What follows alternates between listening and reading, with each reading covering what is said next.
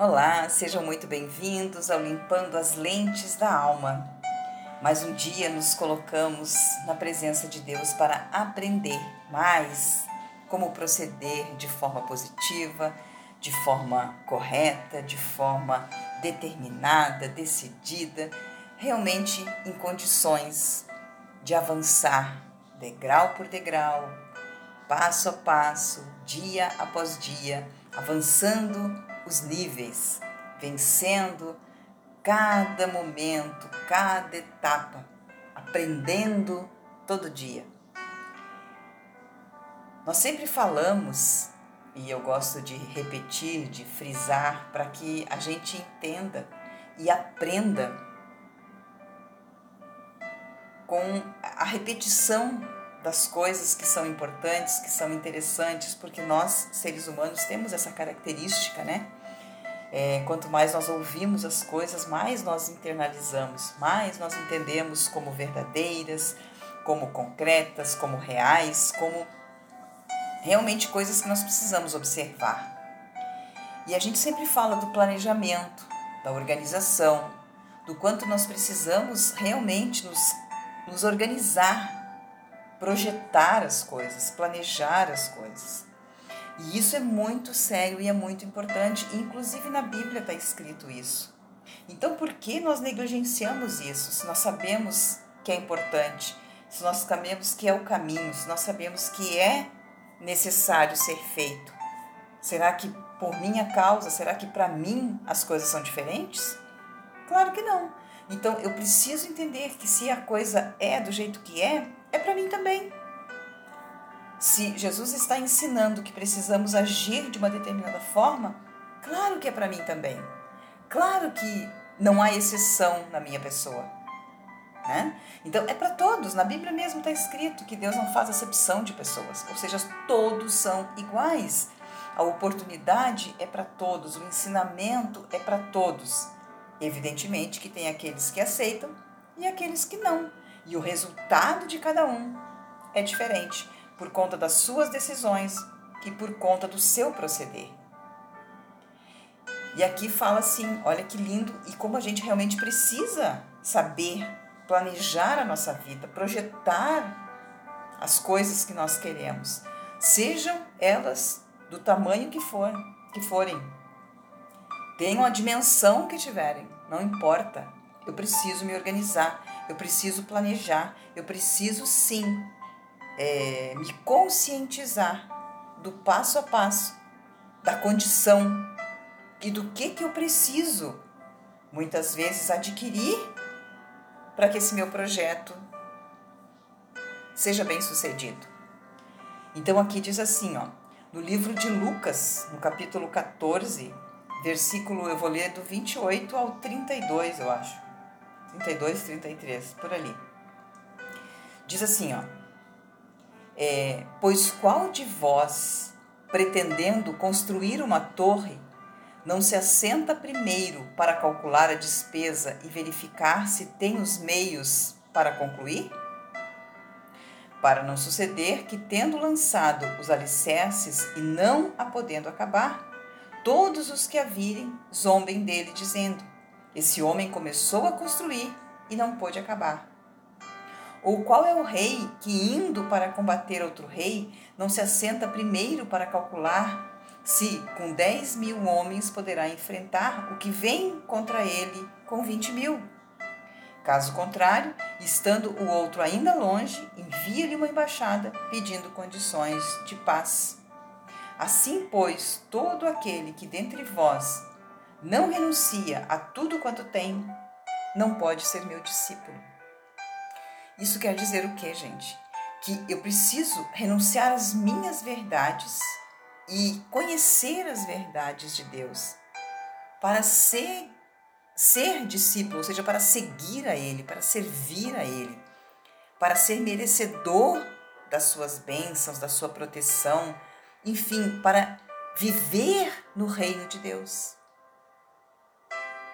Então, claro que eu preciso projetar, claro que eu preciso calcular, claro que eu preciso é, realmente me programar para todas as coisas. Mas eu preciso fazer tudo isso, entendendo estar dentro da vontade de Deus.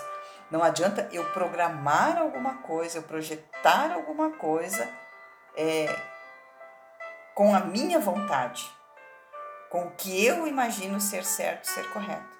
Não, eu preciso fazer tudo isso, mas obedecendo a direção de Deus, o que Ele quer para minha vida, dentro do propósito para o qual Ele me criou. Então, isto alinha todas as coisas, isto ajusta todas as coisas. Então, se eu quero a proteção de Deus para minha vida, se eu quero a bênção de Deus para minha vida, se eu quero a mão dele na minha vida, me guiando, me seguindo, me é, guardando, né? Se eu quero ele como o Senhor da minha vida, eu preciso sim usar toda a inteligência e toda a sabedoria que ele mesmo me deu para projetar as coisas, programar as coisas e realmente planejar tudo que precisa ser feito, ser é, implementado dentro da direção dele, dentro da vontade dele. Porque é assim, né? É dentro da vontade do Senhor que os servos trabalham, que os servos vivem, que os servos, é, enfim, estão ali, né, fazendo o que tem que ser feito. Não é pela vontade do servo, não é do jeito que o servo quer. O servo serve ao Senhor, é do jeito que o Senhor quer. Então nós precisamos ter esses ouvidos sensíveis para ouvir a voz de Deus, para saber o que Ele quer para nós. Né? Porque Ele nos colocou nessa terra com um propósito. Cada um de nós tem o seu propósito. E nós não precisamos uns tomar o lugar dos outros. Ou seja, tudo que nós precisamos existe no universo. Todas as pessoas, todos nós. A riqueza do universo é inesgotável, para que exatamente possa saciar todas as pessoas com fartura. Porque a criação de Deus é perfeita. Somos nós que limitamos, somos nós que tornamos precária a nossa vida.